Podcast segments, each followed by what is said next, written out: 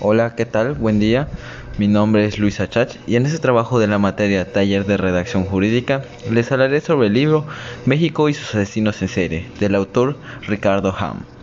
Nos centraremos más en el caso del que es considerado el primer asesino serial mexicano y su tan curiosa historia, historia que solo pudo haber pasado aquí en México. Hoy les hablaré sobre el estrangulador de Tacuba. Gregorio Cárdenas Hernández, también conocido como Goyo o Goyito, nació en Córdoba, Veracruz en 1915 y era el menor de 10 hermanos. Su madre, doña Vicenta Hernández, es descrita como una mujer dominante que lo reprimió hasta su adolescencia. Se dice que tuvo una relación enfermiza con su madre, pero no se sabe más a detalle. A pesar de que se diga de que su relación fue algo enfermiza, no se sabe con punto de detalle lo que era su relación. Se dice que era enfermiza porque los dos dependían de ambos, pero no se sabe con detalle. Con respecto a sus compañeros de clase o de vida, es descrito como alguien bastante tímido, cobarde y maloso, mientras que su madre lo describía como alguien dócil y noble. Entre los factores, eventos o enfermedades que sufrió Goyo, Goyo desde una edad temprana sufrió de mal romboidal, pavores nocturnos, cefalagias y de igual manera de chico sufrió encefalitis, lo que le causó una grave infección destruyendo tejido no reproducible y que le causó neurosis. Esto es importante mencionar, pues son los posibles factores que sufre un asesino serial en su infancia, los cuales son maltrato a los animales, golpes o problemas en la cabeza y neurosis. Y Goyito sufría todos estos síntomas. Según declaraciones de su madre, Vicente Hernández, así como de algunos de los psicólogos y criminólogos que lo estudiaron, Goyo siempre tuvo problemas neurológicos. Según su madre, tenía un tic llamado epilepsia crepuscular. E igual, según un estudio realizado por el doctor Gonzalo Lafora, el homicida siempre tuvo signos patógenos, probablemente hereditarios, pues su padre tuvo jaquecas hasta los 31 años. En tanto, la abuela de Goyo tuvo una personalidad un tanto explosiva. Según la Fora, la vida sexual de Gregorio Cárdenas se inicia a los 11 años. Su vida sexual continuó. Cuando llegó a la edad de 18 años, Goyo solía acostarse con prostitutas y a lo que le causó tener varias enfermedades venéreas. Al mismo tiempo de esto, empezó a torturar animales matándolos de maneras muy agonizantes. Dejando de lado ya su vida adolescente, cabe recalcar que Goyito tenía un alto coeficiente intelectual, lo que lo llevó a recibir becas de estudio por parte de Pemex para estudiar ciencias químicas en la UNAM. Goyo aceptó debido a que era dentro del país y pronto se mudó a la casa número 20 en la casa Mar del Norte en Tacuba, Estado de México. Goyo logró aprovechar estas oportunidades y logró destacar teniendo su propio coche, estudiando y trabajando de líder sindical en Pemex. Y algo raro era que contaba con su propio laboratorio casero. Tras un tiempo de haber estado ocupado trabajando y estudiado, Goyo se da cuenta de que no había estado con una mujer en mucho tiempo, por lo que decide abordar su Ford y recoge a una prostituta de tan solo 16 años de edad llamada María de los Ángeles González Moreno. Una vez convenció a la mujer de ir a su casa, tuvieron sexo. Y mientras se vestía, Goyo, en lo que se ataba las agujetas, describe cómo le ardía la sangre. Su cabeza le daba vueltas y sentía adrenalina a más no poder.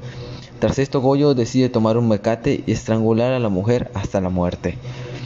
Finalmente, Goyo tomó a María y decidió enterrarla en una fosa en su patio, a un metro de profundidad. Goyo define esto y se dice a sí mismo como esto es como el gato que ensucia y después tapa la porquería. Ocho días después, Goyo decide salir a cazar de nuevo, y su siguiente víctima fue Raquel Martínez León, una prostituta de 14 años de edad. La subió a su automóvil y la llevó a su casa. Después de tener relaciones, Raquel se quedó viendo su estantería de libros. Y Goyo la sorprendió por la espalda y la estranguló con el mismo mecate que usó la vez pasada y prosiguió a enterrar a Raquel en el patio donde estaba María. Seis días después, salió a buscar a su tercera víctima.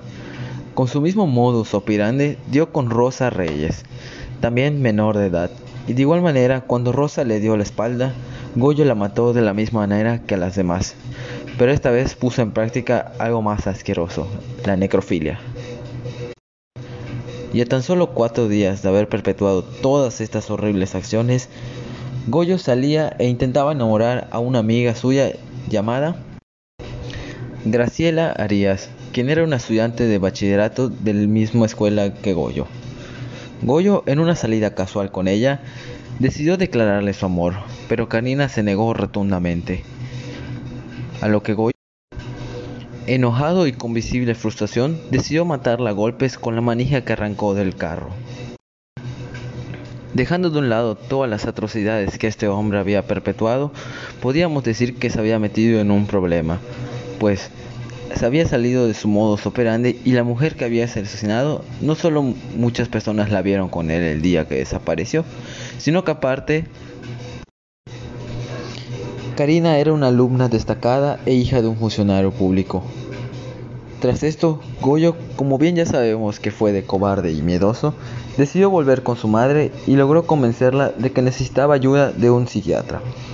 Su madre accedió y el 7 de septiembre Goyo ingresó al hospital explicándoles que había perdido por completo la razón. Pasaron los días y la policía llegó al departamento donde se hallaba Goyo y su madre, y tras una interrogación muy corta, Goyo aceptó ser el asesino de Graciela y procedió a mostrar a los oficiales dónde estaba su cuerpo. Cuando los oficiales llegan al patio de Goyo, lo primero que notan es un pie saliendo de la tierra, y para terminar logran identificar no solo a un cadáver, sino tres cadáveres más, a lo que finalmente se procede a arrestar a Goyo formalmente. Cabe recalcar que los acontecimientos que están a punto de ser narrados por mí es algo que solo podría haber pasado aquí en México. Lo primero que sucede es que Goyo quitó al encargado de tomar las declaraciones porque tardaba mucho en transcribirlas, así que él decide por sí mismo hacer su propia declaración. Goyo acepta ser culpable del asesinato de las cuatro mujeres, pero años después declara que todo fue un complot orquestado por sus enemigos del sindicato petrolero, y de igual manera se defendía diciendo que no estaba en sus facultades mentales y que estaba loco. Y al mismo tiempo que Goyo daba estas declaraciones, la policía encontró clara evidencia de un diario de Goyo aceptando los crímenes y contándolos con mucho detalle, un diario que fue hallado en su departamento. Y aunque esto sea más que suficiente evidencia para ser declarado culpable, se le fue dictado auto de formar prisión y entró al palacio de Lecumberri, al área de los enfermos mentales. Días después, los abogados lograron que fuera trasladado al manicomio de la Castañeda, donde los doctores, tras varias pruebas mediocres como suero de la verdad y pruebas de electroshock, para determinar si Goyo padecía de sus facultades mentales, llegaron a la conclusión de que no estaba loco. Como dato extra, durante su breve paso en la Castañeda, Goyo estuvo más que bien privilegiado. Recibía visitas familiares, entraba a la biblioteca cuando quiera, tenía relaciones amorosas con el personal que allí laboraba e incluso solía salir al cine con algunas amigas. Pero sus privilegios acabaron dos años después, ya que decidió escapar y se convirtió en maestro en una escuela rural en Oaxaca. Goyo fue aprendido y él solo decía que decidió tomarse unas vacaciones. Goyo fue aprendido y trasladado a la cárcel de Lecumberri, en donde cursó la carrera de Derecho, logró reunir más de 200 libros de leyes que su madre le llevaba e igual un órgano que su madre consiguió, en donde tocaba clásicas de Mozart y Brahms. Aparte se convirtió en litigante, donde ayudaba a los demás reclusos y para finalizar, allí es donde encontró a su esposa, Gerarda Valdés, con la cual tuvo cuatro hijos. Gerarda Valdés duró toda su vida con Goyo, y lo conoció por medio de la fama. Goyo se hizo famoso debido a que era uno de los primeros asesinos en ser capturados y sobre todo por su gran supuesto avance que había tenido en la sociedad y de haber superarse a sí mismo consiguiendo un título de leyes y de abogado. Gerardo Valdés estuvo apelando mucho tiempo para lograr la libertad de Goyo, y tras pocos intentos, el presidente Luis Echeverría dictaminó que Goyo era una celebridad y le coincidió un indulto presidencial.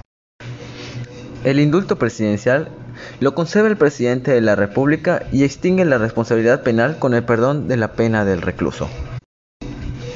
No solo consiguió un indulto presidencial del presidente Luis Echeverría, ya que después el juez Raúl Gutiérrez Márquez determinó que Goyo no fue legalmente responsable de los ilícitos cometidos. Y el 8 de septiembre de 1976, el estrangulador de Tacuba fue puesto en libertad.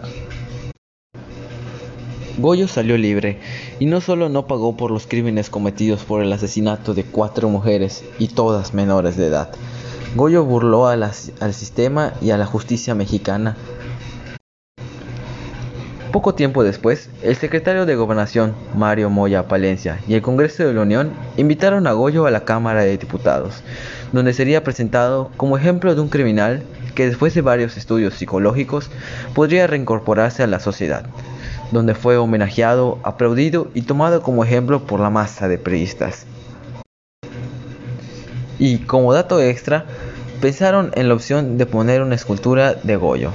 Así es, tenían la opción de poner de escultura a un homicidio de cuatro mujeres.